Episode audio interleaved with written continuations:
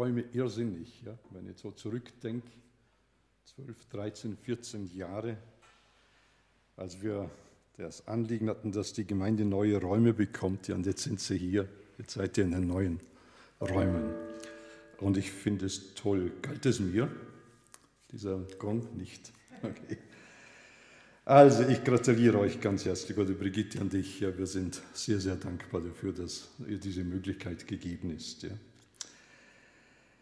Dieses Video, Video hat uns ein wenig gezeigt, äh, was, das ist mir zu hoch, hat uns ein wenig gezeigt, was wir angehen werden jetzt.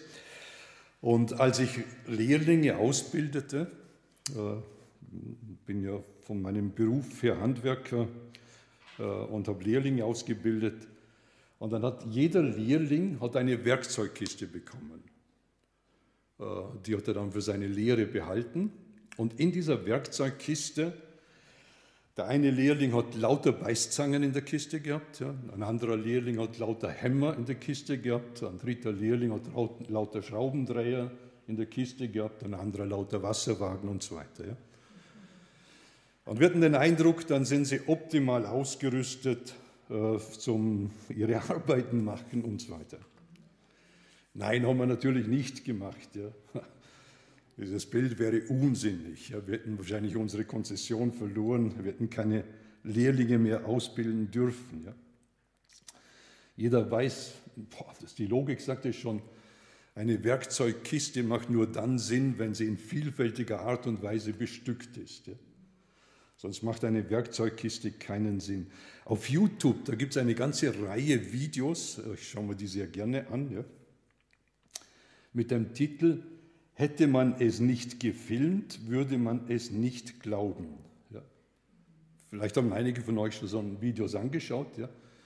Und dort werden Dinge, das sind Dinge irgendwie aufgenommen worden, teilweise mit versteckter Kamera oder Überwachungskameras und so weiter, wo Leute die verrücktesten Dinge machen und wenn man sieht, sitzt man davor und denkt, ist das möglich, dass das jemand tun kann? Ja.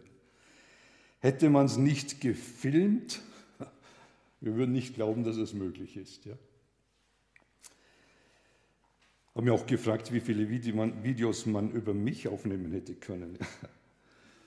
Vor ungefähr 25 Jahren habe ich eine lebensverändernde Entscheidung getroffen. Brigitte übrigens auch, wir haben das zur gleichen Zeit gemacht. Wir haben uns entschieden, dass ab diesem Zeitpunkt unser Leben mit Jesus Christus gelebt werden sollte. Wir wollten, dass er und sein Wort uns bestimmt. Und wir träumten davon, dass wir jetzt in einer christlichen Gemeinschaft sind, wo es einfach nur schön ist. Ja? Wo die Christen in einer tollen Art und Weise miteinander umgehen. Wenn mir jemand damals die Realität des christlichen Umgangs, zumindest ein bestimmter Teil des christlichen Umgangs aufgezeigt hätte, ich hätte es nicht geglaubt. Ich musste das ein bisschen tiefer tun.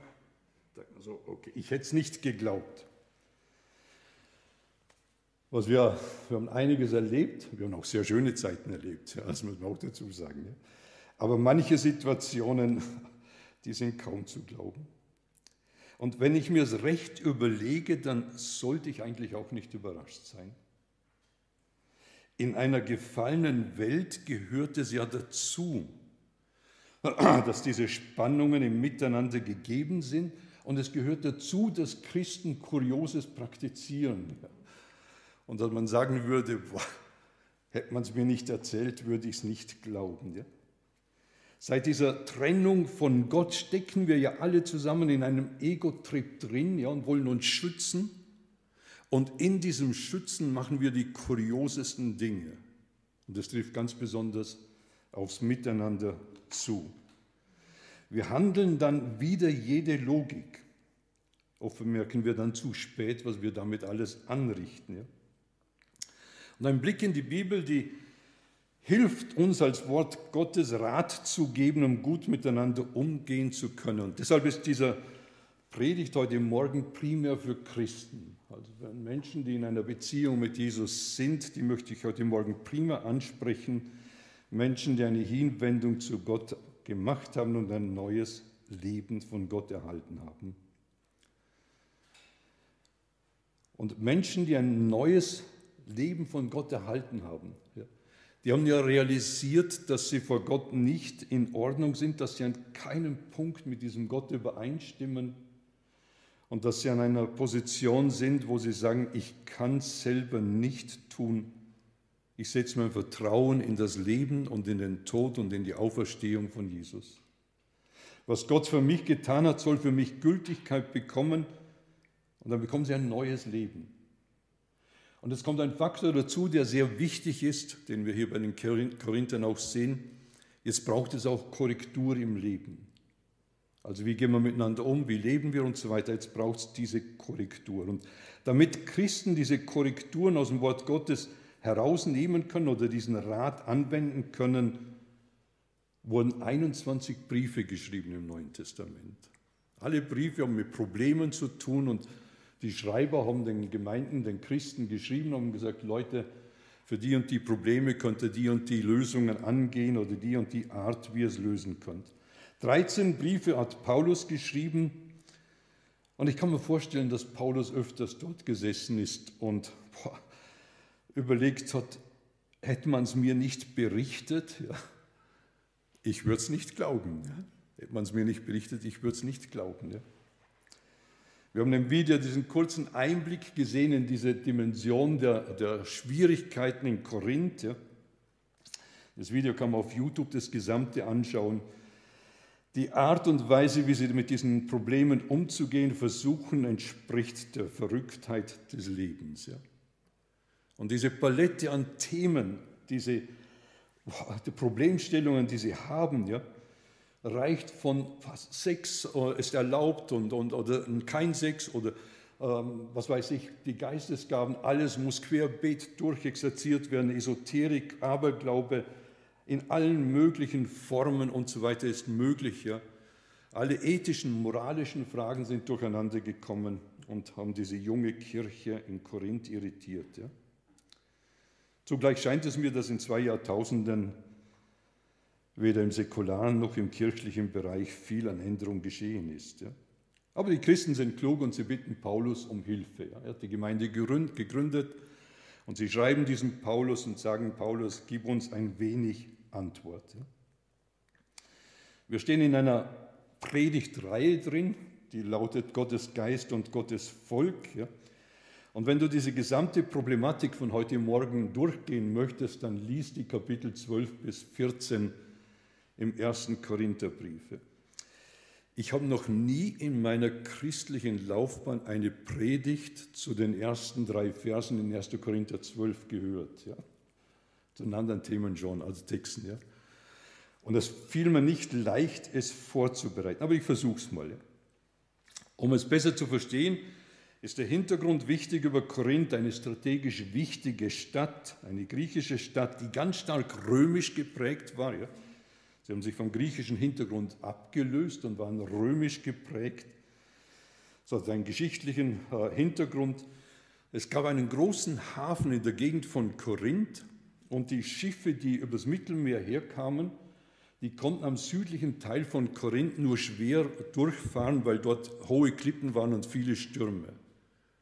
Und in Korinth gab es eine Meerenge oder eine Landenge und die Leute haben dort im Hafen angelegt mit den Schiffen und haben dann ihre Schiffsladungen, zum Teil ganze Schiffe, auf die andere Seite, auf die nördliche Seite transportiert, um dann wieder weiter äh, zu fahren. Und das bedeutet, dass wenn so viele unterschiedliche Leute, ähnlich wie eine Hafenstadt wie Hamburg oder Rotterdam, ja, äh, gegeben ist, dann kommen unheimlich viele Kulturen und Menschen zusammen. In der Regel sind solche äh, äh Städte ja, auch nicht die moralisch besten Städte, ja, sondern da kommt alles Mögliche zusammen, die Vielfalt an griechischen und römischen Göttern, dieses kulturelle, der kulturelle Einfluss vom ganzen, von der ganzen damaligen Welt und so weiter, hat eher eine moralisch zügellose Situation erzeugt. Es gab ein eigenes Wort, korinthisieren, wurde ein Terminus technicus und hat nichts anderes bedeutet wie Prostitution, freier Umgang mit Sex und so weiter. Ja. Also so, so, so verrückt war die Situation dort. Ja. Äh, das, das vielleicht ein bisschen Erschreckende ist noch, dass diese demoralisierende Situation, ja, immer verknüpft war mit Götzen, mit Göttern und so weiter. Ja. Also das Ganze hat alles noch einen frommen Anstrich gehabt. Auch hier denke ich manchmal verdammt nahe an unserer Kultur. Ein Sammelsurium an Menschen, an Juden, Heiden, freie römische Bürger, Sklaven, Seemänner, Tempeldienerinnen, Prostituierte, Senatoren, Geschäftsleute, Esoterikers und die Esoteriker und was es noch alles gibt, war in dieser Gemeinde zusammen. Muss ein bunter Haufen gewesen sein. Ja. Sie bildeten diese Gemeinde. Sie treffen sich, weil sie Christen geworden sind oder es zumindest ausdrücken. Und bei all dem Positiven, dass hier Christen zusammen sind, ja, bringen alle auch ihren Hintergrund mit. Und es gibt ein Phänomen, äh, das erlebe ich oder beobachte ich schon seit Jahren in christlichen Gemeinden. Menschen, die zum Glauben kommen, bringen ihren Hintergrund mit und es gibt eine Gruppe, die distanziert sich völlig von ihrem Hintergrund und eine andere Gruppe möchte, dass dieser Hintergrund integriert wird.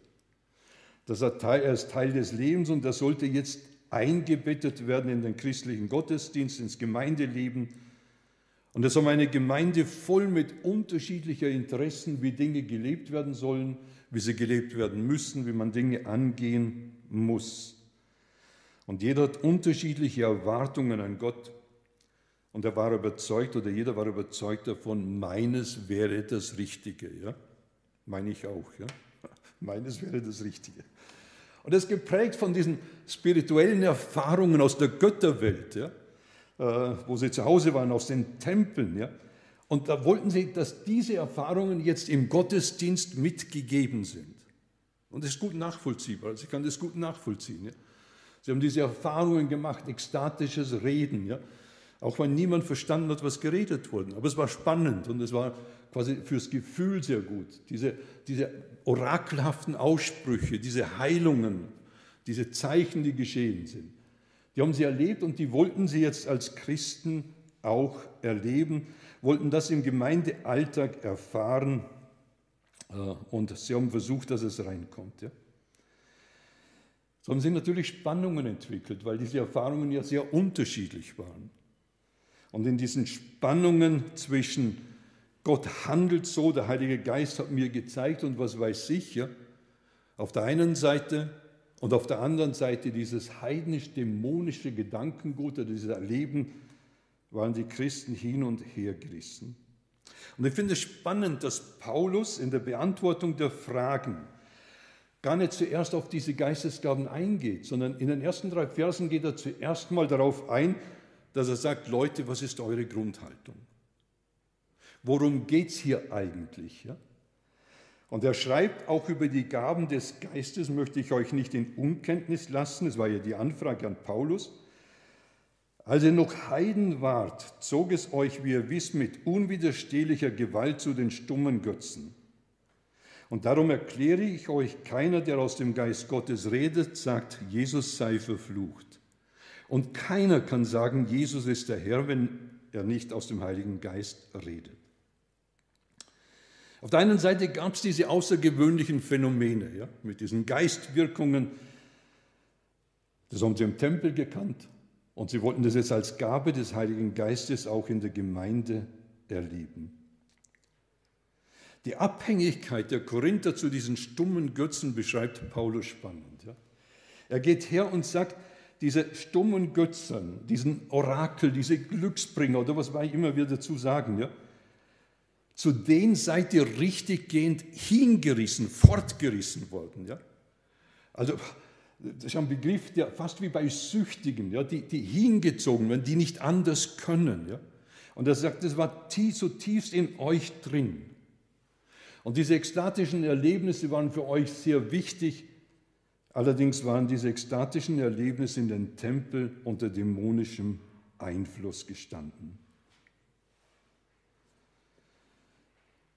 Und jetzt war diese Schwierigkeit auf der einen Seite der Heilige Geist, auf der anderen Seite diese Erlebnisse, diese verschiedenen Gruppen in der Gemeinde.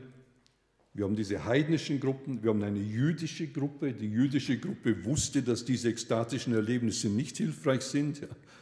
Die Juden haben über Jahrhunderte erkannt, dass Götzendienst nicht hilft, ja, haben sich komplett abgesondert davon. Und jetzt standen die in einer Zerreißprobe. Und jeder hat versucht, es zu begründen. Sonderbare und irritierende Begründungen standen im Raum. Und wenn es nicht aufgeschrieben worden wäre, würden wir es kaum glauben können. Wie krass die Frage an den Paulus ist, wir kennen ja die Frage nicht, wir kennen nur die Antwort. Aber wie krass diese Frage an Paulus gewesen sein muss, sehen wir darin, dass Paulus hergeht und sagt, unter diesem ein, ekstatischen Einfluss gibt es Leute im Gottesdienst, die sagen, Jesus sei verflucht. Kann man sich kaum vorstellen. Ein christlicher Gottesdienst mit geistlichen Phänomenen, ja, und Menschen sagen, Jesus sei verflucht. Ist das überhaupt möglich? Kann das denn sein? In diesem unkontrollierten Öffnen für Phänomene aus der unsichtbaren Welt ja, tritt eine innere Haltung zutage. Es macht sichtbar, wes Geistes Kind jemand ist. Viktor Frankl, er war im KZ, äh, dort einiges erlebt, hat einiges beobachtet dort und hat eine verblüffende Beobachtung gemacht. Und er schreibt, und jetzt zitiere ich ihn, manche Menschen, so hat er es beobachtet, wurden zu Schweinen oder zu Heiligen. Und dann geht er her und erklärt es und sagt, manche stahlen in dieser Notsituation des KZs anderen sogar noch die Lebensmittel, also diese Tagesrationen. Und dann gab es wieder andere, die haben ihre eigene Tagesration gekürzt oder abgegeben zugunsten von anderen. Und er sagt, in dieser extremen Situation habe ich beobachtet, wie krass Menschen reagieren. Fast so ähnlich wie, hier, wo Paulus sagt, die einen sagen, Jesus ist verflucht und die anderen sagen, Jesus ist mein Herr. Ja. Das sind auch so diametrale Gegensätze. Und er beschreibt diese Erfahrung von den, oder in Grenzsituationen und er macht damit deutlich, in, in diesen extremen Situationen wird deutlich, was die Basis ist. Schaut, Menschen können moralisch sehr hochstehend sein, sie können fromm sein, sie können ideologisch, humanistisch tolles Leben leben. Ja? Also dass wir nur noch sagen, Hut ab vor denen. Aber sie müssen deshalb noch lange nicht in der Gemeinschaft mit Gott leben. Der entscheidende Punkt liegt doch darin, dass Menschen Jesus als Herrn und Heiland angenommen haben. Wenn es nicht der Fall ist, dann benutzen sie Jesus und benutzen dieses fromme Leben nicht zur Ehre Gottes, sondern zum Pflegen ihres eigenen Ichs. Damit sie dargestellt werden als die, die diese Phänomene beherrschen und so weiter. Ja? Die Voraussetzung Gottes dieses Angebot der Erlösung anzunehmen. Das wird innerlich nur bedingt oder gar nicht akzeptiert. Der eigene Stolz lässt es ja gar nicht zu, vor Gott zu kapitulieren und sagen, ich kann es nicht bringen. Ich werde nicht gerechtfertigt vor dir durch mein Handeln. Und wenn jetzt ekstatische Grenzen überschritten werden hin zu diesen Götzen oder zu diesen Göttern, ja, dann können sie in diesen ekstatischen Erlebnissen quasi ihre Bestätigung bekommen. Aber dann können auch fremde Geister reden und die verfluchen Jesus. Dann kann es tatsächlich zum Fluch über Jesus kommen. Es gibt eine zweite Gruppe Menschen, die auch den Fluch über Jesus aussprechen können. Das sind jüdische Menschen. Für einen jüdischen Menschen, der Jesus nicht als quasi das Opfer, das Gott gegeben hat, angenommen hat, bedeutet es, jemand, der am Kreuz hängt, ist verflucht. Und für den war es unvorstellbar, dass der Messias am Kreuz hängen kann. Und damit wird dieses Bild von Jesus ist der Messias verflucht. Wäre ganz logisch und ganz normal im jüdischen Denken. Die dritte Gruppe, die wir hier haben, die Paulus hier anschreibt, ist die Gruppe der Menschen, die Jesus angenommen haben, die sich bewusst sind, ich brauche quasi Jesus, ich brauche das, was Jesus für mich getan hat. Sie haben ihr Leben Jesus übergeben, Der Heilige Geist konnte in ihr Leben hineinsprechen. Die Schuld, die sie von Gott trennte, haben sie an Gott abgegeben, haben ein neues Leben von Gott bekommen. Sie haben dieses Geschenk in Anspruch genommen. Und das ist die Gruppe, die Jesus als den Retter sehen kann. Die hergehen kann und innerlich sagen kann, jawohl, dieser Jesus ist mein Herr. Wenn jemand, Jesus als aus dem Heidentum kommend, ja, der diesen Göttern angehängt ist, ja, wenn jemand hergeht und sagt, Jesus ist, und jetzt müssen wir den griechischen Begriff, Begriff nehmen, Jesus ist der Kyrios, dann bedeutet es, Jesus ist der oberste Herrscher. Das bedeutet ein, ein Darstellen, ich ordne mich diesem Jesus unter. Und das ist ungeheuer. Ne? Menschen, die zu den Götzen gegangen sind, sagen jetzt, ich ordne mich diesem Jesus unter. Und die anderen Menschen, die jetzt aus dem Judentum kamen, die hergehen und sagen, Jesus ist der Herr, der Messias, ja? die ordnen sich diesem Jesus unter und anerkennen, dass Gott in Jesus für sie die Rettung geschaffen hat. Anerkennung ohne Unterordnung ist letztlich nicht möglich. Und so sind diese zwei Aussagen, Jesus ist verflucht und Jesus ist Herr, quasi diese diametralen Positionen, ja, zeigen jetzt auf, Menschen gehören. In dieser Gemeinde in Korinth. Ja. Und es ist die Basis dafür, wie mit Geistesgaben umgegangen wird.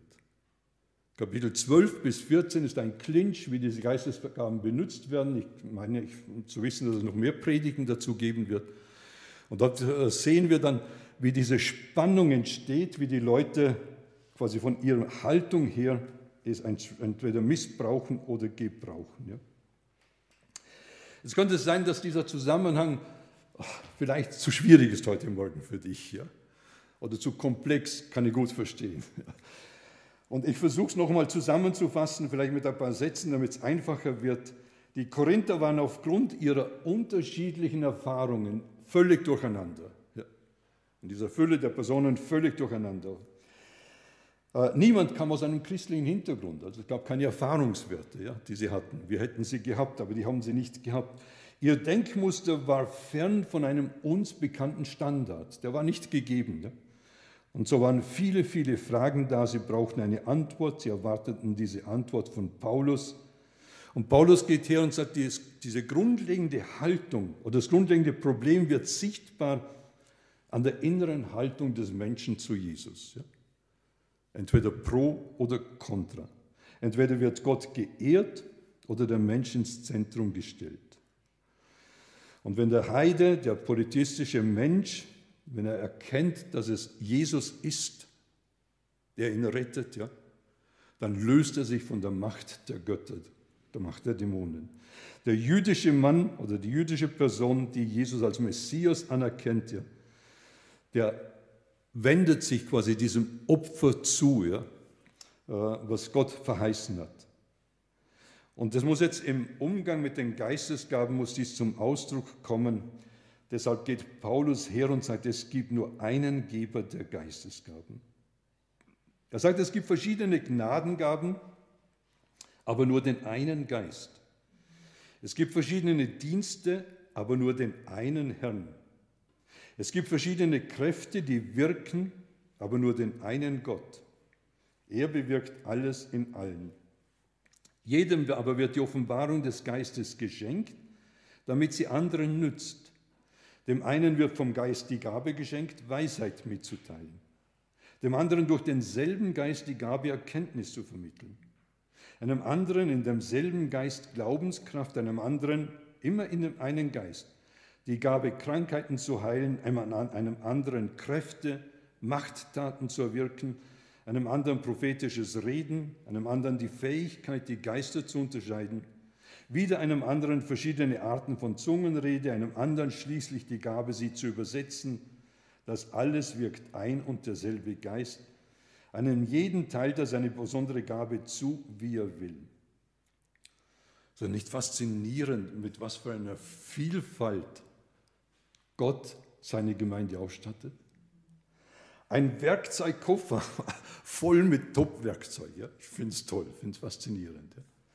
Und dieses Werkzeug soll jetzt der Zielsetzung entsprechend eingesetzt werden, um eine gute Arbeit leisten zu können.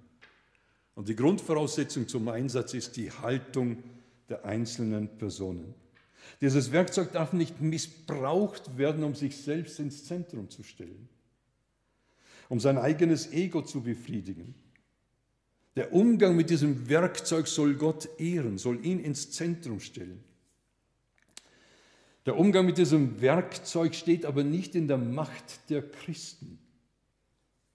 Die Argumentation, Jesus hat mir gezeigt, oder der Heilige Geist hat mir gezeigt, oder Gott hat mir gezeigt, der macht den Umgang nicht richtiger. Ja? So haben wir ja heute diese breite Palette, Gott hat mir gezeigt, ja, und dann kommen bestimmte Dinge. Diese Aussage macht es nicht richtiger. Aus meiner Sicht zeigt sie nur die Unsicherheit des, der Person auf, die es praktiziert. Ich schaue mir gerne äh, Gottesdienste an. Ja. So ein Hobby von mir. Ich höre mir viele Predigten an, ich schaue mir viele Gottesdienste an, so nebenbei. Wenn ich bestimmte Arbeiten mache, kann man das machen. Und jetzt online sowieso. Und wenn ich dann sehe und beobachte, wie Menschen den Heiligen Geist für sich verfügbar machen, da wird dem Heiligen Geist befohlen, was er tun muss, ja? wie er handeln muss, wie er reagieren muss, ja? dass er jetzt kommen muss, dass er jetzt heilen muss und was weiß ich. Ja? Diese ganze Palette, dann erschüttert es mich zutiefst. Ja. Das Geschöpf befiehlt seinem, Geschöpf, seinem Schöpfer, das Kind Gottes befiehlt seinem Vater zu handeln. Für mich irritierend ist dann die Tatsache, dass dann Tausende noch zujubeln.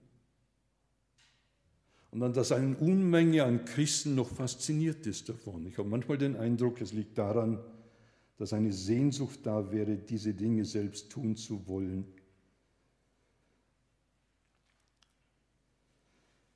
Und das Ganze, egal wie fromm es geschieht, verherrlicht nicht Gott, sondern Menschen.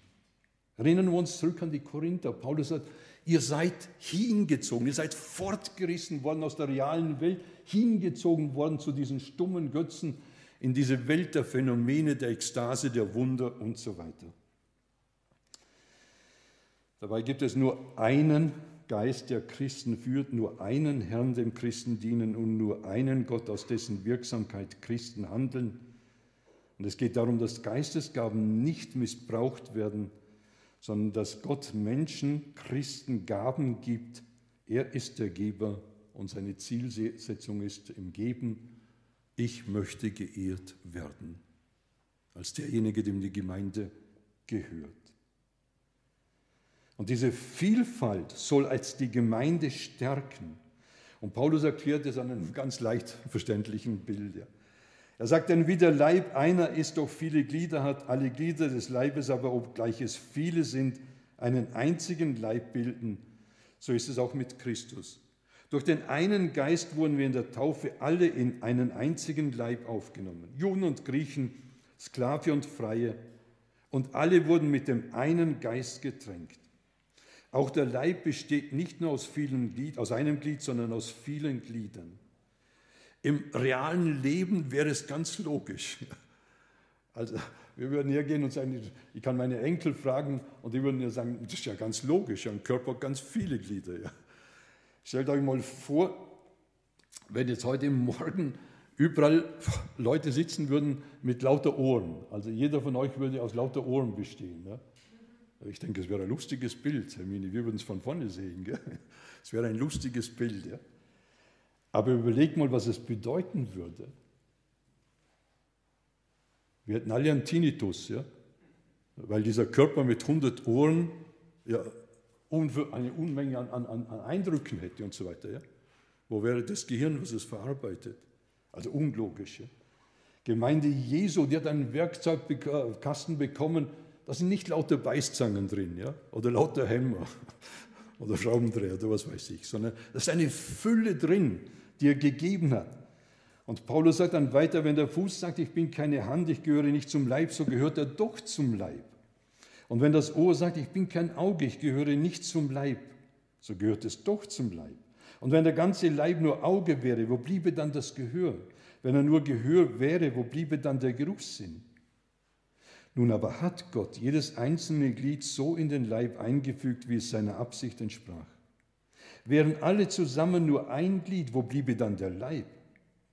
So aber gibt es viele Glieder und doch nur einen Leib. Wenn es hier nicht geschrieben werde, man würde es kaum glauben, dass man so argumentieren muss. Ja? Ich finde es ungeheuerlich. Ja? Das Auge kann nicht zur Hand sagen, ich brauche dich nicht. Der Kopf wiederum kann nicht zu den Füßen sagen, ich brauche euch nicht. Im Gegenteil. Gerade die schwächer erscheinenden Glieder des Leibes sind unentbehrlich, denen, die wir für wenige, denen, die wir für wenige edel ansehen, erweisen wir umso mehr Ehre und unseren weniger anständigen Gliedern begegnen wir mit umso mehr Anstand, während die Anständigen das nicht nötig haben. Gott hat aber den Leib so zusammengefügt, dass er dem benachteiligten Glied umso mehr Ehre zukommen ließ, damit im Leib kein Zwiespalt entstehe, sondern alle Glieder einträchtig füreinander sorgen. Wenn darum ein Glied leidet, leiden alle Glieder mit. Wenn ein Glied geehrt wird, freuen sich alle Glieder mit. Und dann sagt er, ihr aber seid der Leib Christi, jeder Einzelne ist ein Glied an ihm. So Gott in der Kirche die einen erstens als Apostel gesetzt, zweitens als Propheten, drittens als Lehrer. Ferner verlieh er die Kraft, Machttaten zu wirken, sondern die Gaben, Krankheiten zu heilen, zu helfen, zu leiten. Endlich die verschiedenen Arten von Zungenrede sind etwa alle Apostel, sind alle Propheten, sind alle Lehrer. Haben alle die Kraft, Machttaten zu wirken? Besitzen alle die Gabe, Krankheiten zu heilen? Reden alle in Zungen? Können alle übersetzen? Nein. Jeder logisch denkende Mensch würde sagen Nein. Oder Brigitte sagt mir die Uhr, okay. Jeder Mensch würde mir sagen Nein, okay. Es können nicht alle. Es gilt der Realität ins Auge zu sehen. Ja? Dass hier Gott einen Werkzeugkasten gegeben hat, der mit der richtigen Haltung, mit dem richtigen Motiv eingesetzt werden soll. Ich bin gleich fertig. Wenn es unser Anliegen ist, einen guten Umgang mit Geistesgaben zu pflegen, dann müssen wir uns unter die Leitung des Heiligen Geistes einordnen. Es geht um das Anerkennen seiner Herrschaft in unserem Leben. Und wenn wir ihn für uns verfügbar machen wollen, dann sind wir auf dem Holzweg. Dann missbrauchen wir die Geistesgaben, egal wie fromm dies geschieht. Die einzige Autorität, die uns befähigt, Geistesgaben in Anspruch zu nehmen, ist Gott selbst. Und unsere Unterordnung unter Gott, unter den Heiligen Geist ist entscheidend. Wir können die Gaben nicht von uns herausnehmen, sondern Gott teilt sie uns zu. Und dann schließt dieses Kapitel ab, ja, es geht dann ins Kapitel 13 über, mit diesem faszinierenden Satz, strebt aber nach den höheren Gnadengaben. Und es muss diese Grundhaltung sein, Gott, was hast du mir gegeben, damit ich dich ehren und verherrlichen kann? Welche Gaben hast du mir gegeben? Ich will sie für dein Reich, für deine Gemeinde einsetzen. Ich möchte abschließen mit einer Frage, mit einer Grundsatzentscheidung, die du treffen könntest. Ja? Wir haben nach einem Instrumentalstück überlegt dir diese Fragen. Der erste, erste Teil dieser Frage lautet, weil Jesus mein Herr ist, bin ich auch bereit, mich in diesen Leib einzufügen, auch mit meinen Gaben, die ich habe. Der zweite Teil ist, ich will mich darüber freuen oder bin ich bereit, mich darüber zu freuen, dass jeder in der Gemeinde unterschiedliche Gaben hat. Kann ich von Herzen Danke sagen, dass ein anderer andere Gaben hat. Ja? Und das dritte, der dritte Teil wäre, bin ich bereit, auch meine eigene Gabe wirklich einzubringen. Ich glaube, wenn das möglich wäre oder wenn diese, dieser Gedanke in uns greifen kann, dass das Problem der Geistesgaben ein verbindendes, ein ergänzendes Element wäre, womit Jesus seine Gemeinde ausrüstet ja, und eigentlich Dinge bewerkstelligen möchte, die wir sonst nicht können. Ich bete nur mit uns.